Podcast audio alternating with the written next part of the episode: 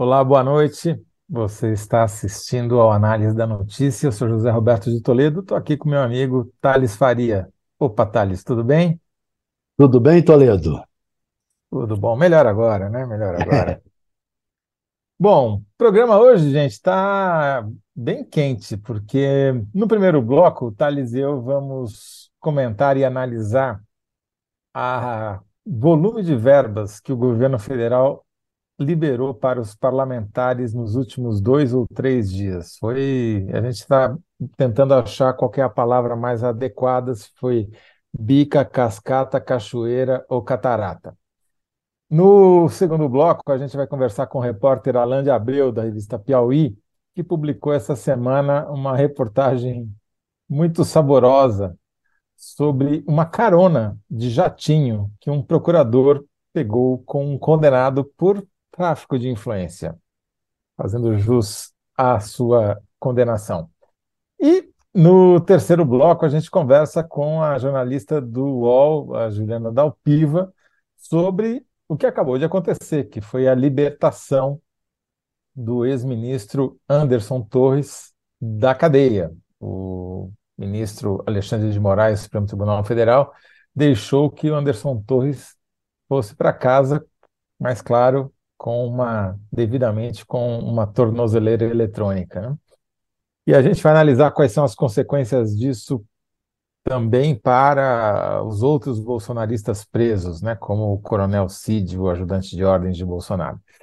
Thales, sem mais delongas, vamos então para a pergunta que você vai responder, eu vou tentar te ajudar, que é qual o volume de verbas que o governo liberou para o Congresso? Bica, cascata, cachoeira ou catarata? Eu vou dar, dar alguns números aqui para a gente conseguir ter dimensão do que, que aconteceu nessa semana. É uma mudança recente de comportamento, é uma mudança drástica de comportamento. Então vamos lá. Até o começo de maio, até o dia 1 de maio, o governo havia é, liberado para, de emendas parlamentares para deputados e senadores, para as bancadas do Congresso, para as comissões temáticas, etc., aquela moeda de troca, né, da, típica da política brasileira, havia, eles haviam, o governo havia liberado menos de 350 milhões de reais, que é muito pouco dinheiro para um período de 120 dias. Né? Pois bem, de maio para cá, ou seja, do, do feriado para cá, a, o governo liberou 1 bilhão 283 milhões de reais em emendas parlamentares. Se a gente dividir o dinheiro, a quantidade de dinheiro que foi liberada nos primeiros 120 dias e comparar com a quantidade de dinheiro que foi liberada nos últimos 10 dias, a média diária salta 47 vezes. Foi de 3 milhões por dia para 130 milhões por dia, praticamente. Né?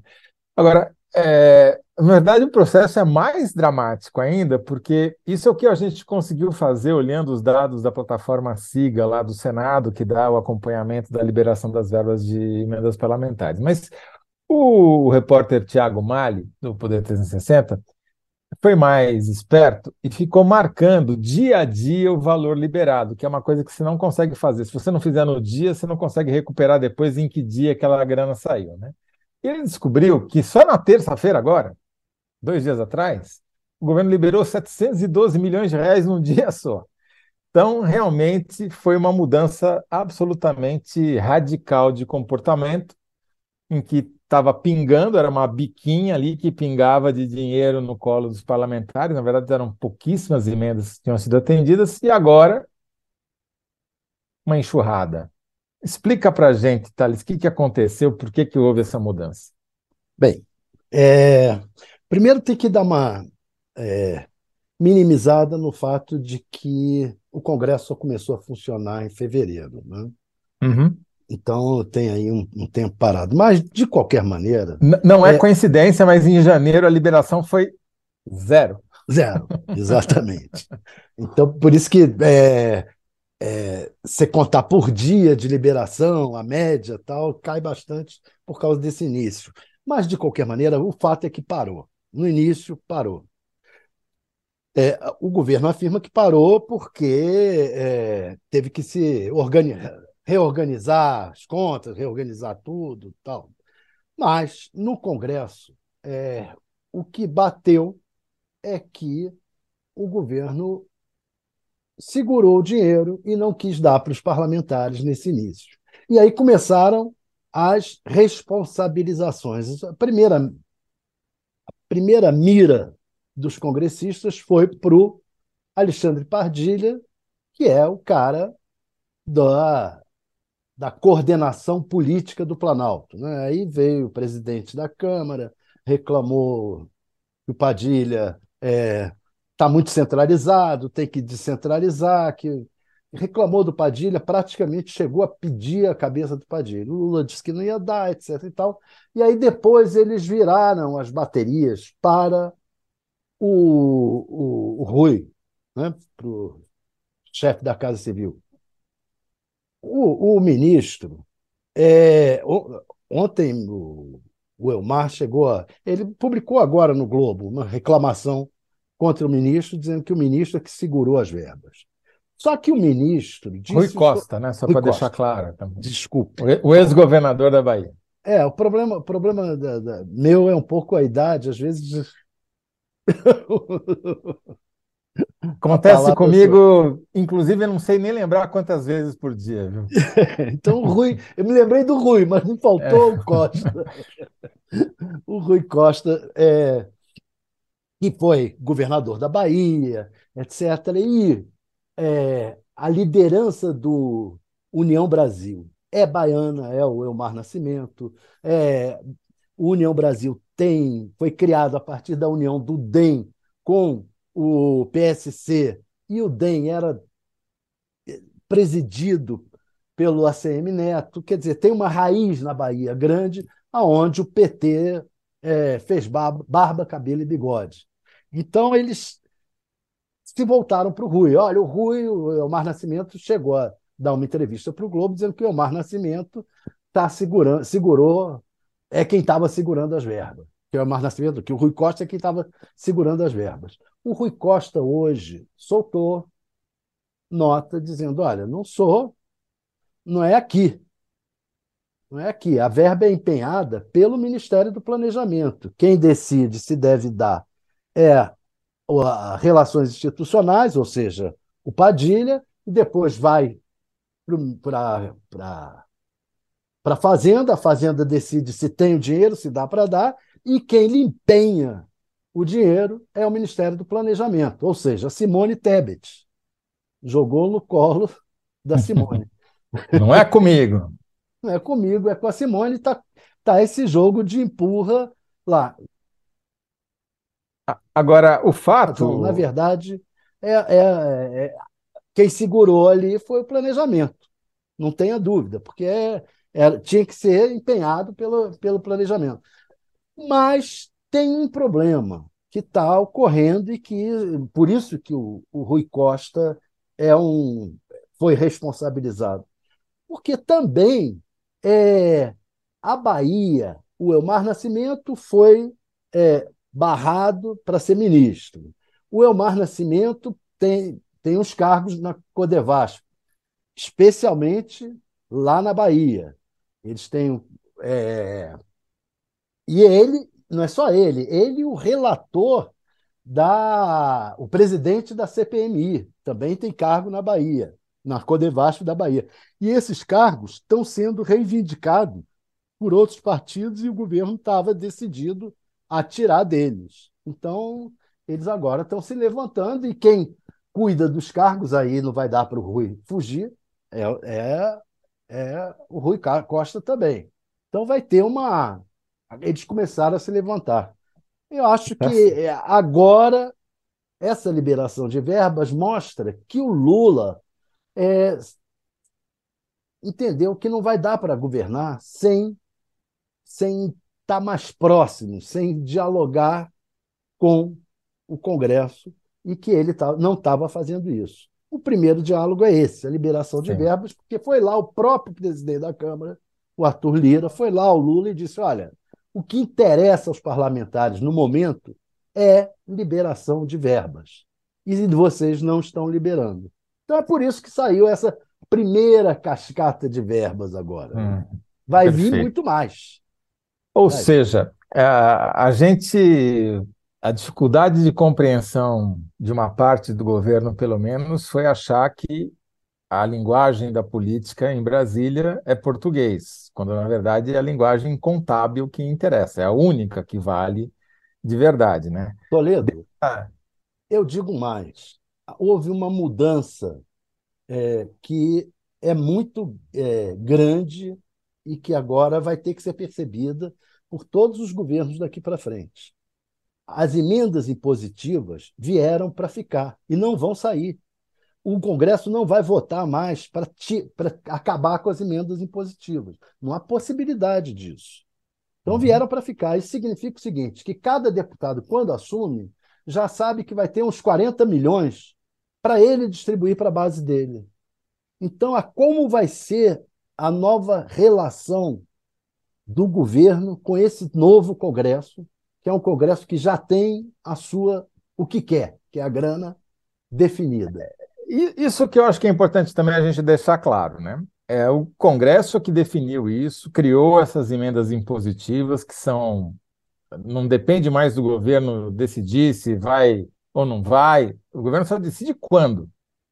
Mas se vai ou não vai, não tem mais essa opção, tá certo? Então, não Exato. tem também. Você pode até privilegiar alguém da sua base e liberar antes, pegar alguém da posição e deixar, liberar depois, mas que vai ser liberado, vai. Não dá mais para você privilegiar um em detrimento do outro em termos de quantidade de valores. Agora, o governo fez uma coisa, a meu ver, acertada. Ele pelo menos disse: olha, vamos liberar, mas vamos liberar para áreas prioritárias. Então, 85% dos recursos foram liberados para a Fundação Nacional de Saúde. Então, o cara tinha que botar uma emenda lá. Vai ser para melhorar o hospital, ambulância, seja lá o que for, atenção básica de saúde, né? Não é nada é, muito sofisticado, enfim. E é para cumprir as metas também, que tem que ser cumpridas. E eu fiz uma conta aqui também, Thales.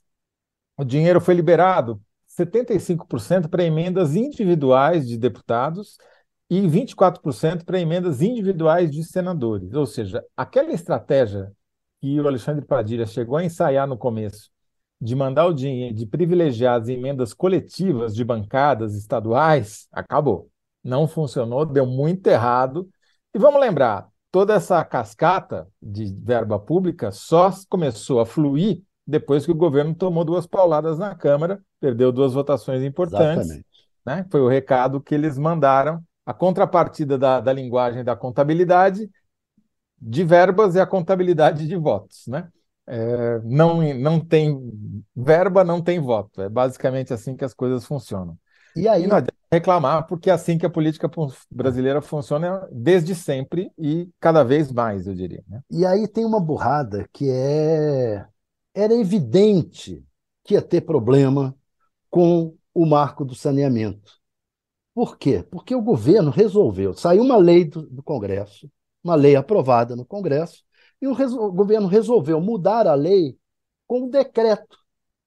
Ora, se, se isso se, se isso pega, se essa moda pegasse, acabou o Congresso. O Congresso é. faz uma lei, vem o, o, o, o executivo faz um decreto e acaba com a lei não, não ia passar, era evidente que isso não passava. Não, nem na base, nem é, se você perguntasse aos petistas naquela, eu me lembro que, olha, deve ter um mês ou dois, eu publiquei uma, um artigo dizendo, olha, o governo vai perder no marco do saneamento. Todo mundo sabia no Congresso que era uma derrota anunciada. Foi uma burrice, uma burrice. E o pior é que atropelou as prioridades do governo. Agora, o governo, as prioridades do governo eram o quê? Era arcabouço fiscal e, e a reforma tributária. Eram as duas grandes prioridades. Aí entra, e aí tem outras ainda, mas tem outras, mais outras três, lá. Mas aí agora entra isso, essa derrota, e o governo vai ter que resolver esse problema, que é um problema que ele criou é. desnecessariamente. Muito bom, Thales. A gente já está se aproximando aqui do final, está chegando a nossa hora de irmos para o bloco 2, quando a gente vai conversar com o repórter Alan de Abreu, mas antes a gente precisa fazer a nossa síntese, né? Então, lembrando que a pergunta que a gente tem que responder é, atenção, vamos lá, qual o volume de verbas que o governo liberou para o Congresso? Bica, cascata, cachoeira ou catarata? É... Eu não vou revelar aqui para os nossos ouvintes que você é o grande autor dessa resposta que a gente combinou antes. Eu vou dizer que é minha. Não, mas é, é sua, você que vai falar. É. Quem prova que foi que não foi você que falou? Governo libera uma cascata de verbas da catarata que o Congresso pede. 69 caracteres. Cabe até botar Thales antes e Isso, assumir tá a autoria. Certo. É, tá certo, tá certíssimo. E eu vou ler agora as respostas que vão concorrer com essa sua resposta nossa. No, na nossa enquete, né? É, se, vo, se a gente se você ganhar, eu vou dizer que, que a resposta também era minha. E se você perder, aí a derrota é só sua, né? Como todo técnico de futebol faz com o seu time. O Danilo Sotero Rogério, que é o nosso ouvinte mais contumaz, de, respondeu o seguinte: catarata e ainda vai ser pouco para o novo apetite desse Congresso. Muito parecida com a sua resposta, Thales. É. Só que ele fez um PS aqui. Ontem meu comentário foi esnobado. Não lemos o comentário, o Danilo está reclamando. Muito bem. Antônio Cardoso Neto. Catadupa, enxurrada, avalanche. Ah, exagerou aqui, ó. A Iane Rizuti, dupla top das galáxias. Beijo para vocês de São João del Rei. Outro Renato Sá, o governo começou liberando uma cascatinha que virou uma tromba d'água. Marisa Laterza, para o povo é catarata, para o governo é cachoeira e para o Congresso é bica. Essa é boa também. Muito boa. Lucélia Lima, a cascata faz parte e da bravata, a, a, da bravata ou a da liberação, mas já tivemos cachoeira. É verdade, né? Causou até a cassação de um senador é. da República, esse cachoeira, a qual ele se refere aqui, né? Muito bom. Ficou assim, então, a nossa enquete. Governo libera, Thales, governo libera uma cascata de verbas da catarata que o Congresso pede, público. Governo começou liberando uma cascatinha que virou uma tromba d'água. Muito bom. Quem respondeu melhor, vai lá e responda na enquete, tá bom? Ô, eu, Toledo, eu acho que você vai perder.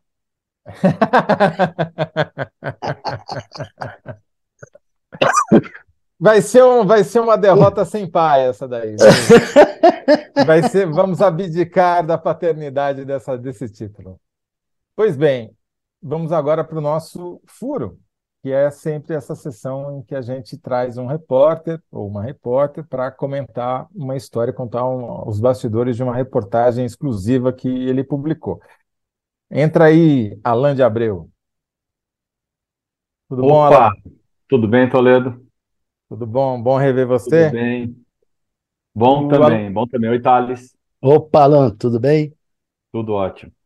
O Alan é repórter é, investigativo que merece o adjetivo, né? É, recém entrou aqui para o Consórcio Internacional de Jornalismo Investigativo, que é o consórcio mais prestigioso do mundo, aí, que revelou os Panama Papers, os Pandora Papers e vários outros papers.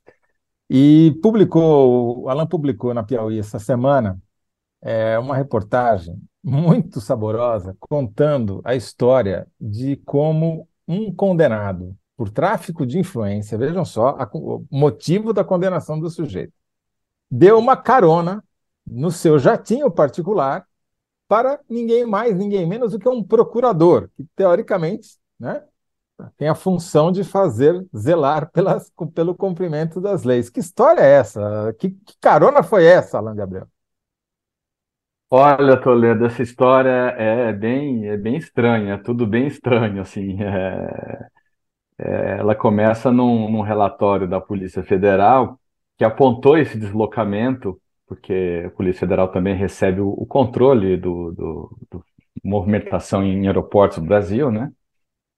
E, e achou estranho também que no dia 20 de julho do ano passado, o Procurador-Geral de Justiça de Minas Gerais, é bom lembrar, Procurador-Geral de Justiça é o chefe do Ministério Público Estadual de Minas. Ele comanda o Ministério Público Estadual de Minas, né? Ele viajou para Miami para um evento, uma, uma, espécie de convênio com o Ministério Público da Flórida para conhecer projetos do Ministério Público de lá e tal, enfim. É, até aí tudo bem, ficou quatro dias nessa, nessa tarefa. Viajou com a esposa em, em voo executivo, é, em classe executiva, desculpa, é, pago com o dinheiro público do Ministério Público de Minas, né? Ok. É, até aí está trabalhando. Até aí está trabalhando, em tese, né? A questão é, ele fica quatro dias é, nesse, nessa função, o evento acaba depois dos quatro dias e ele estende a permanência dele em Miami a, é, por mais seis dias, ele e a esposa. Né? Ele diz depois em nota que aproveitou dias que ele tinha de crédito para fazer uma, para uma pequena folga em Miami, nesses ah, seis dias. O cara dias. trabalhou para caramba. Você também não quer nem que o cara tire seis dias de folga, Alan? Você também é pois é, é pois é, pois é, pois é. Eu, eu, achei interessante porque esse procurador ele é muito ativo nas redes sociais. É, ele coloca, costuma colocar bastante fotos dele e tal, e, e ele colocou bastante coisa da, das atividades que ele fez com o Ministério Público da Flórida até o quarto dia, até ele ele uhum. entrar é, nessa mini férias aí. Depois ele desaparece, né? Deu uma folga para as redes sociais. Deu uma folga, exato. Estendeu e não se sabe o que ele... Exato. E não se sabe o que ele fez nesses seis dias. O que se sabe é que no dia 30 de julho, dez dias depois da, da ida dele, em vez de retornar é, para Confins, no aeroporto de Belo Horizonte, que fica uma, uma, uma, uma imensidão de distância de que Belo faz jus aos nomes. É, é o aeroporto com o nome mais bem dado no mundo. Faz, faz, porque é longe para Dedé. É, ele, em vez de ele voltar com, com, com um voo comercial, ele, ele havia reservado o voo de volta, evidentemente, né? Ele troca esse voo comercial, ele e a esposa, por uma carona no jatinho do Lucas Calas, Lucas Prado Calas. Lucas Prado Calas é amigo de muitos anos do, do procurador, e da esposa, como o próprio procurador nos, nos, nos disse em nota, né? É, e o procurador disse que não viu mal nenhum em aproveitar uma carona é, no jatinho do, do Lucas Calas. A questão é que o Lucas Calas é um empresário do ramo da mineração, é, também é, atua no ramo de, de, empreiteiras, de construção civil, enfim, é, lá em obras públicas também, lá em, em Minas Gerais. E o cara tem um passado assim bem complicado, né? Ele foi alvo da Operação João de Barro em 2008, operação da Polícia Federal. E nessa operação é, é, ele chegou a ser preso e, e, e, levou vários processos. Ele responde hoje a cinco ações penais e foi condenado por tráfico de influência, por, por, por uma relação é, com o prefeito do interior de Minas, uma relação estranha, prometendo verba em troca de ganhar a licitação, quer dizer, ele prometia verba vinda do governo federal para a cidade e, em troca, ele queria que a empresa dele fosse contratada para executar aquela obra. Ela, eram obras primordialmente do PAC, né? Uhum. É, o velho PAC. É, então, enfim, é, isso é absolutamente estranho. É engraçado também que o procurador nos disse em nota que o, o amigo dele, Lucas, não seria condenado, mas na verdade ele era condenado, né? Acho que faltou uma checagem aí Uhum. na, na no, no, site da Justiça Federal, porque está é tudo É difícil, né, Alan, é, você fazer essa checagem hoje em dia, né? O que, que se precisa? Três, três, ah, três eu... cliques? É, três cliques, três cliques, porque é tudo público. Quando é tudo público, é tudo fácil, né? Uhum. Enfim, e aí, e mais do que isso também, ele podia. Mas ele voltou de Miami? É, ele voltou de, de Miami? Voltou de Miami, Miami, uhum. Confins. Antes, no mês anterior, em junho do ano passado, o mesmo Lucas Calas é, havia fretado um, jatinho do Rubens Menin, por, por coincidência, é o jatinho que levou o Zema até de, de, de Confins a Brasília para declarar o apoio ao Bolsonaro logo depois do fim do primeiro turno no ano passado. Né? É o mesmo jatinho. O é um mundo dos aeroportos e jatos privados é pequeno, né? Exato, é um jato Bombardier muito bonito, inclusive. é, e muito caro também. É, e ele, ele freta esse, esse jatinho do Rubens Menin. O Rubens Menin não voa, é bom que se diga, não consta o Rubens Menin no voo, mas. E ele leva para um, paraíso, um paraíso fiscal, que é a ilha de São Martinho, no, Caraí, no, no, no Caribe, um lugar eu não conheço, não sei se você conhece, você que você já esteve zanzando lá pelo Caribe. Só profissionalmente, viu, Alan? Só, Só profissionalmente. Não, mas San Mar... é, é, em San Martin, o lado holandês? San Martin, isso. o lado holandês. Lado o lado holandês, holandês porque a pista, de, a pista, a única pista, claro, da, da, da, ilha, uma ilha pequena, fica do lado holandês, né? Tá. E, é uma, e é uma atração turística, como eu falo no texto, né? Porque a, a, a pista é muito curta e ela fica bem na cabeceira da praia, é, aliás, a praia Marro fica bem na cabeceira da pista e os aviões descem muito baixos, assim, é uma, e dá fotos muito interessantes, né? É muito popular é, no YouTube essa praia e esse aeroporto. Exatamente, exatamente, exatamente. E então eles vão para, ele vai para lá na companhia de alguns supostos amigos, entre eles uma procuradora da Fazenda é, da União é, e também um ex-presidente da OAB Nacional e um advogado de, de BH que tem uma offshore lá, por coincidência, né? É, ele, é, no, o ICIJ, na, na, base do ICIJ, uhum. consta uma trust, uma offshore, em nome desse advogado.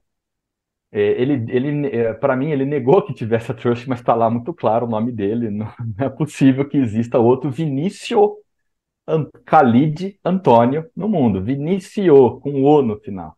Enfim. É, e, e, eles ficaram lá, de, de, lá eles teriam ido para a ilha de, de é, Sambate, ou São Bartolomeu, São Bartolomeu, né, traduzindo, um protetorado. Não, Sambarte para os íntimos, para quem frequenta é Sambarte, para nós Sambarte. que nunca fomos é São Bartolomeu. São Bartolomeu, exatamente. E ficam lá, enfim, aparentemente numa viagem de férias, mas eu achei estranho também uma procuradora da Fazenda Nacional viajar com o empresário enrolado, e é bom que se diga que, nesse ponto, Lucas Calas também é devedor da União, ele deve estar inscrito em dívida ativa, deve lá 1 milhão e 600 mil. Não é muito para um empresário do porte dele, mas, enfim, eu acho que é, há um conflito de interesses evidente aí, né?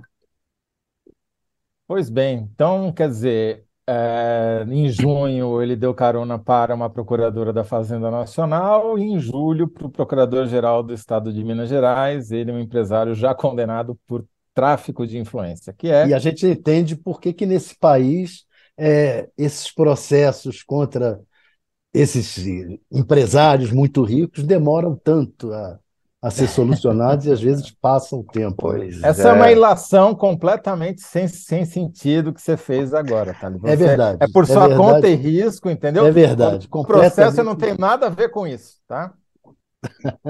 Pois é. E, é. e é bom que se diga, a esposa do procurador é uma advogada do ramo de mineração. Aí, poxa, né? É uma cidade pequena, as pessoas se conhecem, é natural. Vocês também veem maldade em tudo. É jornalista. É, eu acredito que sim, eu acredito é... que sim. E ficou tudo por isso mesmo, o Alan de Abreu. Ninguém achou estranho, nem o Ministério Público, obviamente, vai abrir processo, nem investigação da Polícia Federal, nada vai acontecer, certo? Até agora não aconteceu nada e eu também sou cético como você, Toledo. É, mas certo. isso também é uma ilação do Toledo. Pode... Pode ser que estejam fazendo uma operação nesse momento. Não, estão investigando tudo, estão é, apurando tudo e, e os é. responsáveis é. serão devidamente punidos. Pode estar certo. Se houver responsáveis e se houver crime, vamos deixar Exato. isso bem claro, né? Pois é. Tá certo. É, esse procurador já processou algum jornalista? Tá, é, já. já. Ih, Toledo, você está jornalista, jornalista da casa, inclusive, né? Inclusive o, o Tiago Erdi, Thiago. o nosso colega, o Tiago Erdi. Hum, pois, sei, é, sei. pois é, tá pois tá é. Tá perdeu, ele perdeu. Perdeu. O sinal, perdeu. perdeu. Ele e o, procura, o procurador. Perdeu. O procurador. Já procurador. fiquei mais tranquilo agora, né? Mas, doutora Thais, espero que você esteja assistindo o programa. Não, mas então, ninguém tá falou nada. Ninguém falou nada. A gente falou que não tem crime, que tem investigação, não é isso? Que Exato. E, e, que eles são amigos, né? É. E que a gente, que o, o Alan que é chato, que fica. O máximo que dissemos é que isso ajuda a entender o país. É isso. É, no máximo. É. E chegamos à conclusão que o mundo dos jatinhos é um mundo muito, muito pequeno, todo mundo se conhece, viaja junto, é assim mesmo que funciona. Muito bom. Alan, é, depois você volta aí quando você descobrir mais coisas sobre esse mundo pequeno aí que você gosta de investigar, tá bom? Voltarei, voltarei. Muito obrigado. Ô, Alan, mas você sabe que você não pode ir sem pagar pedágio, né? Nós temos ah, uma pergunta sim, eu... aqui que é a pergunta do, do programa, que tem que ter uma síntese né, de cada bloco, e a sua pergunta é: quem é o procurador que pegou carona em avião de condenado por tráfico de influência? E Procurador. Eu, é o Sim, chefe dos procuradores de é Minas chefe. Gerais. É o chefão. É o, é chefão. o chefão. Quem vai investigar? Quem vai investigar o chefe, né? Exatamente. Ah, com certeza, né? A corregedoria fará isso, não tem dúvida nenhuma. Muito bem. Muito obrigado, Alan de Abreu. Então, chefão dos procuradores de Minas Gerais, viaja, pega carona em jatinho de empresário condenado por tráfico de influência. Espero que caiba. Se não couber, também a gente dá uma. Pega um jatinho e dá uma cortada. Alan, obrigado. Até a próxima. Abraço. Abraço. Abraço, Muito... Alan. Muito bom. Você já pegou jatinho, carona em jatinho de algum amigo, ou, ou Thales Faria? Não, não. Só, só profissionalmente, a serviço. Entendi. Também. É, é o mesmo caso ali. Né? Pago pela empresa. Tá certo. Muito bom. Bom, vamos chamar agora para o nosso papo a nossa colega, também brilhante jornalista, Juliana Dalpiva. Tudo bom, Juliana? Boa noite, Toledo. Boa noite, Thales. Eu também nunca peguei carona em jatinho, não. não Pô, vocês são fracos, Vocês são fracos. Cês... Que decepção. Pô. Não, mas nem assim, pra a título de entrevista, saber como é que é o interior do jatinho, para fazer uma matéria eu, de é, eu tenho esse problema de que político não gosta muito de me ter por perto. Eu preciso, prime... primeiro eu preciso avisar que paz e amor, eu sou do bem, entendeu? Vamos fazer uma campanha aqui para melhorar a imagem de Juliana Dalpiva junto aos investigados de Juliana Dalpiva. Ô, Ana, você aí que só anda de, de classe a, a, lá confinada, lá nos finais dos, dos, dos aviões de carreira, me explica para gente o que, que aconteceu que o Alexandre de Moraes, o poderoso Alexandre de Moraes, ministro do Supremo Tribunal Federal, libertou Anderson Torres, ex-ministro da Justiça de Bolsonaro, ex-secretário da Segurança Pública do Distrito Federal, e é apontado como um dos responsáveis pela conivência das forças de segurança do Distrito Federal durante o dia 8 de janeiro, quando houve a invasão dos, das sedes dos três poderes é, em Brasília. A pergunta que a gente faz para você é: soltura de Anderson Torres afeta a prisão do Coronel Cid? Coronel Cid, como todo mundo sabe, se não sabe, fica sabendo, é o ajudante de ordens de Bolsonaro que foi preso pela Polícia Federal por falsificar atestados de vacinação?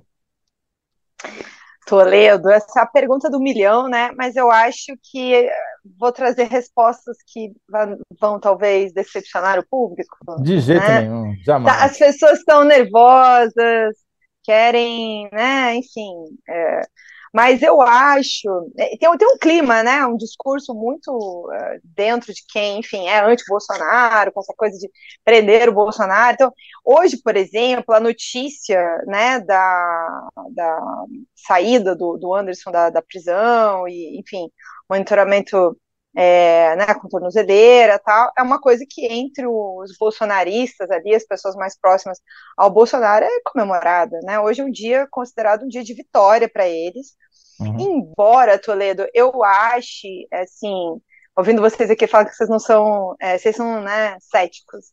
Enfim, né, o jornalismo faz a gente ser também. Então, é, eu nunca acreditei numa delação do, do Anderson, continuo sem acreditar, e não é por uma questão de fé, entendeu? é por uma questão de apuração. Uhum. Nunca ouvi concretamente a possibilidade de que isso tivesse é, sendo cogitado de verdade. Eu acho que é, tem uma figura que simbolizava bem, é, vamos dizer assim, a, a, né, esse, esse momento inicial, tanto da defesa do Anderson quanto da do Cid, que é o Rodrigo Roca, o advogado dos dois no momento inicial. Era o, o advogado do Anderson, era o advogado do Cid até essa semana. E era o é, advogado é, do Flávio Bolsonaro, quer dizer. Do Flávio, da família ali, de um modo geral, muito próximo. Só que o que, que acontece? Ao mesmo tempo, apesar de, né, ele, é, ele era alguém que estava ali de, nesse entorno, mas ele, do Anderson ele era alguém de confiança porque ele tinha sido até secretário, se não me engano, de defesa do consumidor, do Anderson no Ministério da Justiça. E ele é então, conhecido pessoa... por não gostar de delação, né? Exato, né? Ele, enfim, saiu da defesa do Cabral quando o Cabral quis fazer delação. Só que. Cabral, que Sérgio Cabral, ex-governador do Rio de Janeiro, que está preso em Bangu. Exatamente.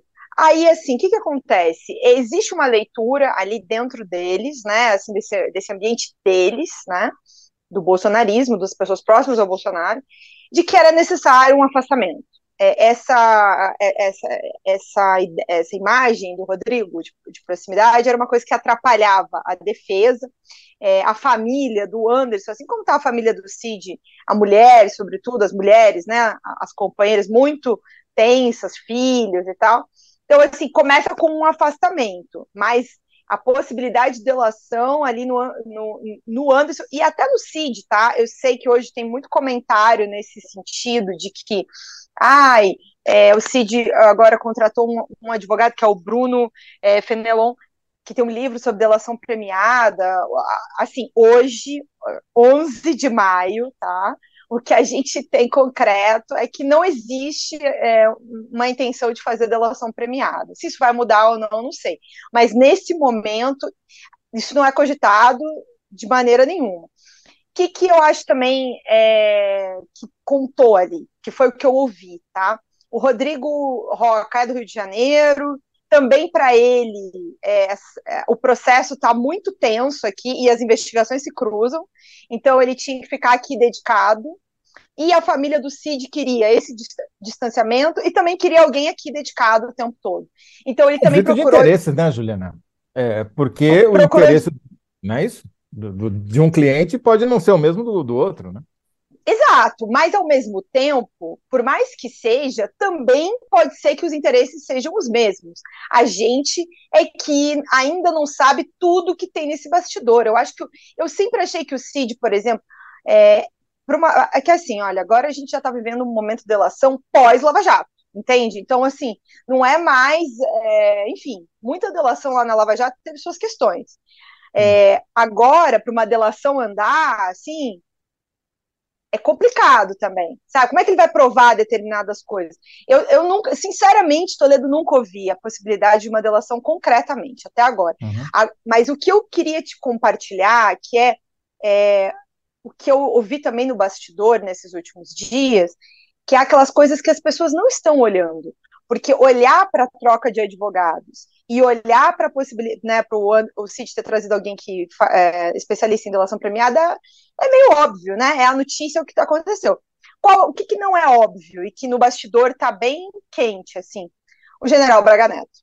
É, as gravações que vêm à tona é, do Ailton, é, vieram só as transcrições, inclusive, é, do Ailton Barros, que é aquele ex-major que foi preso junto com o Cid semana passada por causa das mensagens no, no cartão de vacinação, o celular foi, dele. Morreu e foi preso, né? É um fenômeno paranormal da, dos militares brasileiros, né? Depois a gente explica.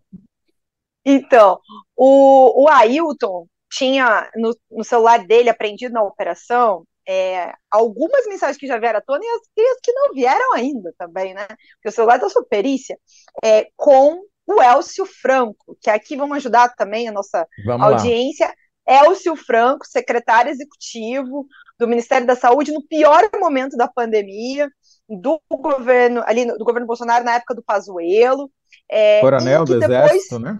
coronel do Exército, que depois foi assessor da Casa Civil, ali naquela transição do Braga Neto para o Ciro Nogueira.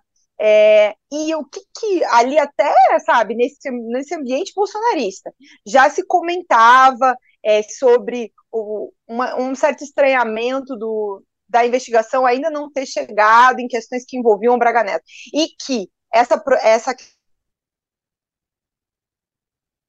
Acho que... do Elcio com o general Braga Neto, é, isso está acontecendo, está começando a acontecer e é o, o, o que o caminho da, da, investigação deve, deve levar nas próximas semanas. Aí. Só voltar um então... pouquinho, Juliana, só para a gente entender. Primeiro, o Ailton, que é esse cara, esse major que você já descreveu, que já foi expulso do exército, que atropelou não um, mas dois soldados da polícia do exército, fez campanha para ele mesmo dentro do, da Vila Militar, que é proibido, enfim. É, e na sentença do Supremo Tribunal é, Superior Tribunal Militar diz que é um exemplo de insubordinação indesejado. Por isso ele deixou de perder a, a patente. Né? Demorou um, 10 anos, mas perdeu. E ele em conversa com esse ou coronel Elcio Franco. Elcio estavam discutindo um golpe militar. Golpe. Né? É, assim, tirar da frente o comandante do exército uh, no governo Bolsonaro, né, o, o Gomes Freire, que é, tirar ali, assim, tomar um, um, batalhão da, de polícia do exército, 1.500 homens, assim, de maneira muito aberta, não precisa nem muito esforço para ver o, né, a, a, a, o, discurso golpista, né, o planejamento golpista. Uhum. Só que aí, como é que, né, é, o Elcio... Que, é muito... e, como é que o Braga Neto entra nessa história? pela proximidade com o Elcio, tá? É, é, que tem o bastidor e tem o que já está ali no, nessas conversas, né? É a figura do Elcio que vai iluminar o Braga Neto nessa história. E aí, assim, as fontes estão ali já, sabe, contando, as pessoas estão comentando sobre como já está um pouco um clima tenso ali para aparecer os outros personagens que estão envolvidos no que aconteceu depois da eleição, que vai até 8 de janeiro, que a gente não sabe, Toledo. Tem vários personagens que ainda não tinham ganhado, a, vamos dizer assim, os holofotes da investigação. E era um comentário recorrente sobre o fato de que o Anderson estava lá no, vamos dizer assim, é, né, no foco, preso e tudo mais, e que outras pessoas que é, conspiravam, de certa maneira, não tinham aparecido ainda. Uhum. Que eu acho que agora vão começar a aparecer. O Elcio é um, concretamente, né? E essa chegada do Elcio por meio desse. E essa, essa, investigação do cartão de vacinação vai acabar alimentando o, o inquérito de 8 de janeiro. Isso é uma outra coisa que, que também ouvi esses últimos dias. E é isso que começa a, a puxar o fio que traz o general Braga Neto. Quer dizer, a, se estou entendendo, a parte civil da investigação, que era centrada no Anderson Torres, por ser um delegado da Polícia Federal, que foi ministro da Justiça, na casa dele foi encontrada a minuta de um, do golpe, né, chamada minuta do golpe, um documento que, se tivesse sido assinado, é, previa simplesmente fechar os tribunais superiores em Brasília e, enfim, decretar uma intervenção do governo federal. É, depois virou secretário de Segurança do Distrito Federal, não tomou as precauções necessárias para evitar que houvesse o que aconteceu e viajou para se encontrar com o Bolsonaro em Orlando, embora ele diga que não tenha se encontrado com Orlando, era uma coincidência ele estarem na mesma cidade ao mesmo tempo enquanto ocorria uma tentativa de golpe de Estado no Brasil. É, então, esse foco, que, como você disse, foi o foco que a imprensa, pelo menos, deu mais visibilidade até surgir o escândalo da vacina, perdeu protagonismo agora para essa ala militar, porque vamos lembrar, dos presos, cinco são militares, né? um, um policial e quatro do exército. E agora apareceu mais o Elcio que você está falando, que pode ser o elemento que conecte até com patentes mais altas. É isso? É por aí? É isso. A, a ala militar que estava ali, é, vamos dizer assim, é, dentro é, dessas discussões que não aceitavam a eleição, é que eu quero ser cuidadosa aqui, porque eu não quero fazer uma acusação, sabe? Eu, eu, eu, uhum. ouvi muita coisa da dureza reproduziu alguns diálogos do bolsonarismo, Toledo.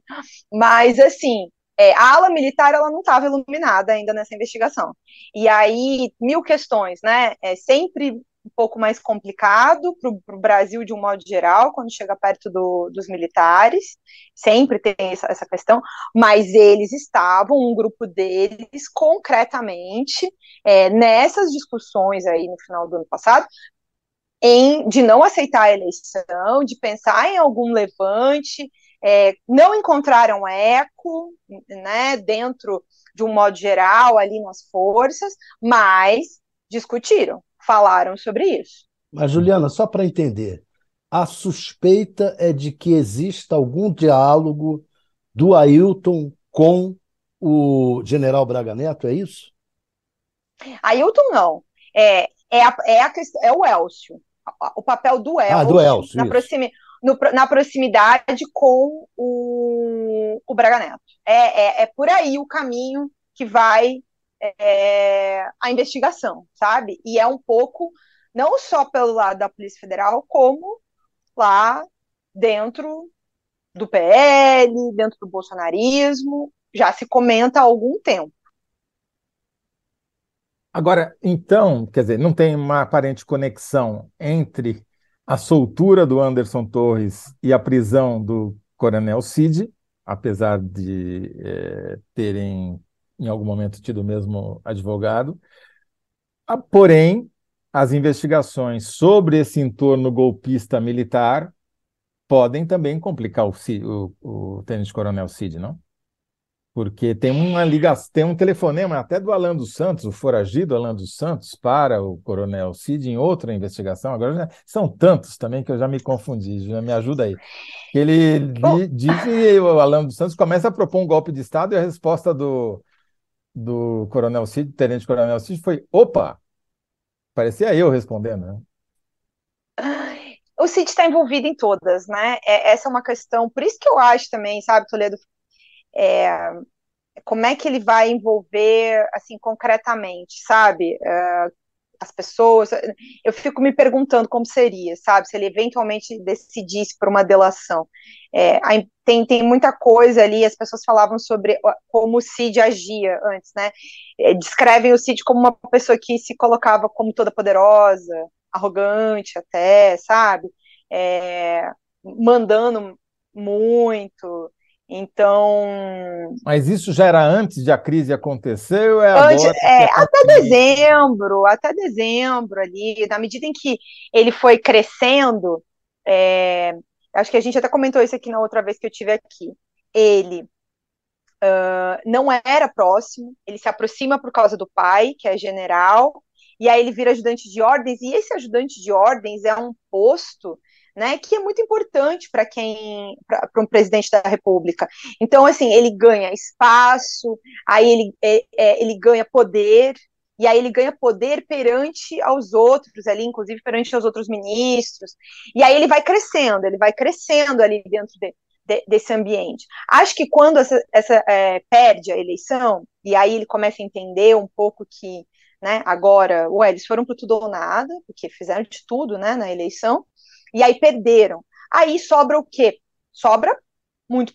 Você é o ajudante de ordens que se envolveu numa situação caótica da, da República.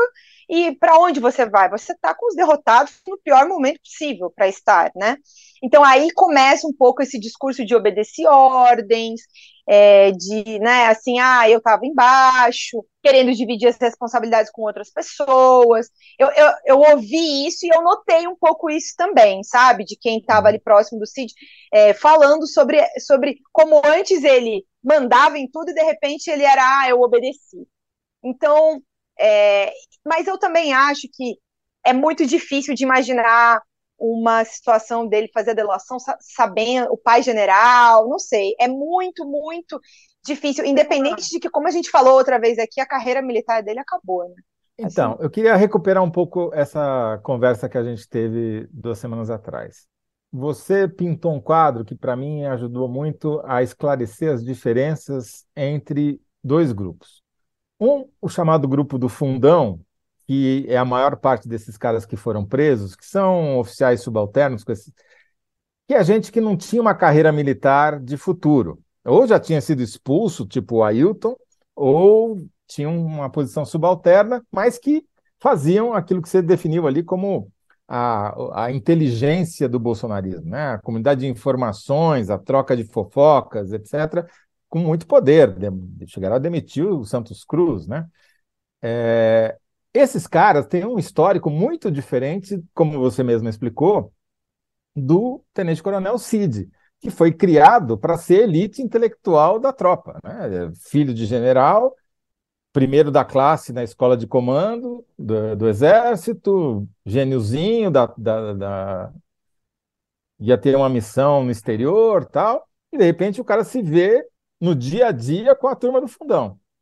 E vai ficando cada vez mais parecido com eles e mais distante da, do generalato, né? E essa transição não te parece meio peculiar, assim? Isso, será que não tem um impacto até na, na, na, no comando do exército, no alto comando do exército, de olhar e falar, pô, mas esse cara era o nosso futuro, e ele agora ele está condenado, praticamente condenado, né? Porque as provas contra ele são é, é que eu, eu, eu acho, você, você descreve muito bem é, a, a caminhada dele é que da pandemia em diante, é como se ele já começasse a fazer a escolha, né? Ele é a pessoa ali do lado em algumas lives, é a, é a que passa alguns documentos fraudulentos, fazendo é, ilações, né, assim, é, super equivocadas é, com relação às vacinas, é, e, e, ele vai virando essa pessoa de confiança que vira faz tudo dentro desse mesmo grupo que é todo, como você descreveu aí, é, nenhum, sabe, assim, que não tinha nenhuma perspectiva em termos de carreira, até porque não eram oficiais.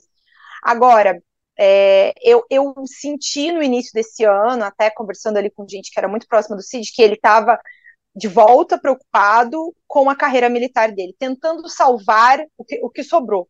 Só que nesse período da ascensão da é, eleição, eles foram para tudo ou nada.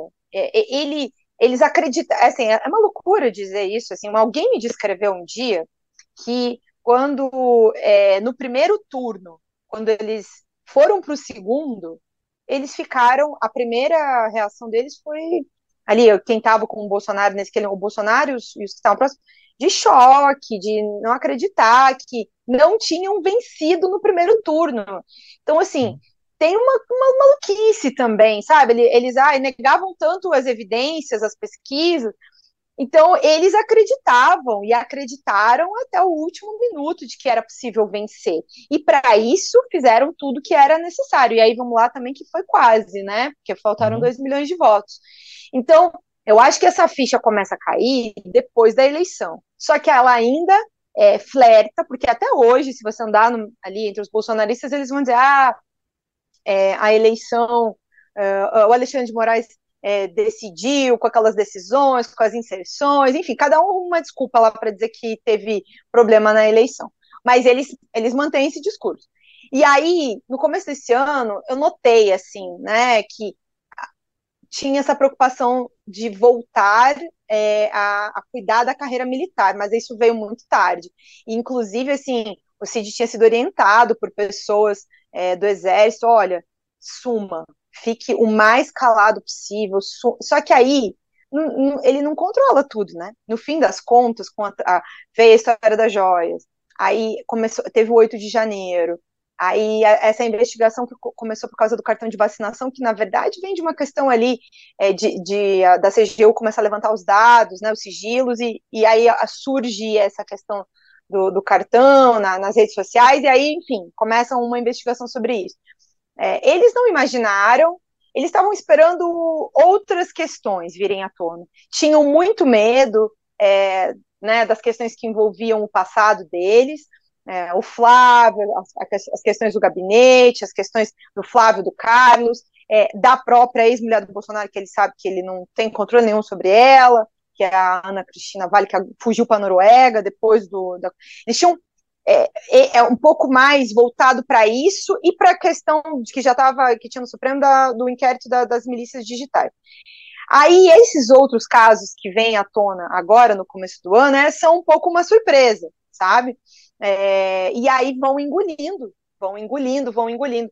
Eu acho que ele tinha vontade e a intenção, Cid, de tentar salvar a carreira militar dele, mas Juliana, a prisão bota ele numa situação impossível para fazer isso. Para a carreira militar dele, o, é, o que ajuda mais ou atrapalha menos? Matar no peito ou delatar? Matar, ah, não, eu, atrapalha. O que, que mais atrapalha? É, tanto faz, ajuda delatar. ou atrapalha? Que... delatar. Não, eu acho que, o que se ele delatar, é, mais do que ele próprio, ponto, desse ponto de vista que você está falando sobre os militares, ele vai a, a fama de dedo duro, a, a, né, jeito é, bem quisto por muita gente ali, sabe? É, Bolsonaro tem ainda muito poder e apoio, sabe? E, e inclusive tem um pouco essa questão é, de que a investigação sobre o cartão de vacinação não é levada a sério por eles, né? Acho um exagero uh, tudo que foi feito, a operação, por causa de um cartão de vacinação. Na cabeça deles funciona assim, como se não fosse extremamente grave o que aconteceu. E que não também não trouxesse tantas outras coisas super graves relacionadas a outros crimes e outras questões que eles vão ter que se explicar na, nessas investigações. Então, é, hoje, acho que eles ainda vêm assim, mas tendo a achar que a longo prazo no âmbito das Forças Armadas, é, a questão da, da hierarquia, da disciplina, é, é muito mais é, bem visto a ideia de matar no peito. Só que aí, esse matar no peito, ele não, não depende só disso também, né? É, tem a família, e aí a família do Cid é, é, um pouco a mulher, um pouco o pai. Então, o pai está super sereno, o general está sereno, é, ajudou nessa troca de advogados, é, enfim, não está ansioso, nervoso, é, e o Cid mesmo, que foi descrito, assim, é, sobre como ele está, ele está com a cabeça é, ainda bem diferente da situação do Anderson, que chegou já, o Anderson chegou para se entregar já sob alta tensão, sob uma pressão familiar bem maior e, e já muito é, tenso e nervoso e deprimido. É, o Cid, não. O Cid, é, no que é descrito até agora, que faz só uma semana, é, tá ok, entendeu? Assim, tá firme ainda, é mentalmente. A, a, mulher dele é diferente mas do pai. A, mas a mulher é diferente do pai. A mulher, sim, tá tensa com, com tudo isso que está acontecendo, é, né? E, e, também não, não gostava dessa proximidade ali do, do antigo advogado com a eu família Bolsonaro e enxergava se... isso que você falou sobre essa coisa de é, né, o Cid está sendo rifado. Então, ela tinha essa preocupação. Ela, eu, eu, tenho uma dúvida em relação a ela, porque ela não aparece, é, quer dizer, ela aparece muito no inquérito. Ela é parte, ela faz parte da conspiração. É, ela está ciente de tudo. E ela não é denunciada, eu estou enganado. Não, que eu, que eu, é, que eu saiba, inclusive não é nem. Não me lembro se ela chega a ser alvo de busca junto. É, é porque daí quando. É, acho que, por exemplo, o celular dela, se eu não me engano, acho que também não, não faz não parte. Teria sido, não teria tido um cartão de vacinação para ela? Tem? Não, sim, então. mas ela não. Acho, acho que o Toledo tem razão no sentido de que ela não é alvo direto da investigação. Acho, Eu acho, acho que, é acho que até alguma coisa tem, porque tem uma troca de mensagens dela com a cunhada, então imagino que o, que o telefone dela também tenha ido junto. Mas o que eu achei estranho. É, o que, mas a Michelle, por exemplo, é, é, é, é que aí essas coisas sempre são complexas, né? Do ponto de vista é, de justificar a busca, para depois não ter nulidade. O investigador tende a ser conservador em termos de pedido, porque, uh, bom, no caso do Flávio, um que é esse, é uma né, a vírgula incomoda, então vamos anular. O, o, Estado democrático de direita às vezes vale um pouco mais para uns do que vale para outros. Então, é, é, eu já, já acompanhei alguns episódios em que pedidos são às vezes um pouco mais conservadores, menos amplos, com preocupações de alegações futuras no judiciário de, de nulidade, sabe? Sobre a necessidade, ah, por que, que pediu fulano também? Não, não comprovou o suficiente que precisava, sabe? Uhum. É, eu até queria olhar aqui enquanto a gente fala, se tem ou se não tem é, o nome o, dela. O, eu já vou encaminhando a gente para o nosso encerramento, que infelizmente já essa meia hora passou voando, tão rápido que nem o jatinho que veio lá de São Bart, mas é, a, a, pergunta que a gente tinha feito, era uma provocação, na verdade, é se a soltura do Anderson Torre afeta a prisão do Coronel Cid. E eu acho que a resposta que você está dando, se eu entendi bem, é que é, nenhum nem outro dão sinais de que vão delatar até agora. E... Eu acho que é isso. É, é, é, nesse momento, 11 de maio, que a gente tem é que é, uma, é um dia de vitória para o Bolsonaro, é, a saída do, do Anderson, e não há concretamente uma expectativa de delação do Cid. Perfeito. A resposta mais objetiva que eu tenho é essa. Tá ótimo. Vamos ficar na objetividade que é mais prudente nesse, sempre, né? Exato. Juliana, muito obrigado. Essa história é uma história que você vai ter que voltar aqui semana sim, semana também, porque ela não acaba e tem novidades sempre. Você vai mantendo a gente ali no final, dentro do No tá final dessa história, a Juliana vai ter que fazer um livro. Né? Já, Ai, gente, Bolsonaro 2, um... a missão. Só quero fazer um registro aqui, Toledo. Diga. É, a gente fez uma força-tarefa aqui para poder estar tá no seu programa para falar sobre. Eu e Carla Araújo, tá? Para te trazer Opa. esse bastidor de, de, de, questões de delação, tá? É União aqui das Garotas, Juliana Dalpivo e Carla Araújo. Tá certo. Não, Carla, Carla, vocês não estão vendo, mas ela está ali atrás da Juliana, ajudando na apuração dos bastidores. Oh, muito obrigado, Jana, mais uma vez. Foi muito bacana ter você conosco aqui. Voltará mais vezes, com certeza. Te agradeço desde já. Obrigadão, gente. Boa noite. Boa noite. Boa noite. Muito bem, agora chegou a hora da verdade, né? É, quem ganhou a. Ganhamos nós, Thales! Tinha campanha, pela primeira vez, tinha gente fazendo campanha, dizendo, ó, oh, vote no público, que fui eu que dei a frase e tal. Mas mesmo assim, você ganhou de 60 a 39, a sua resposta foi a mais você votada. Você que ganhou, Toledo. Tá certo. Nós ganhamos. Ganhamos todos. Ganhou o público, ganhou todo. Aqui é o populismo prevalece. Então, só recapitulando, no primeiro bloco, a síntese vencedora foi a do Tales. O governo libera uma cascata de verbas da catarata que o Congresso pede.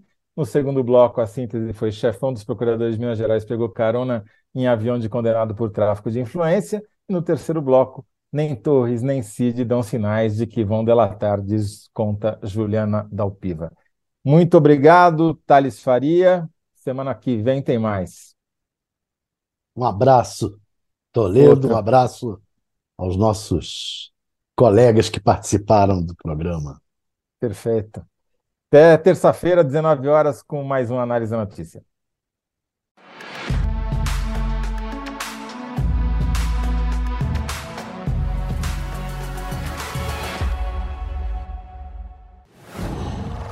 Qual?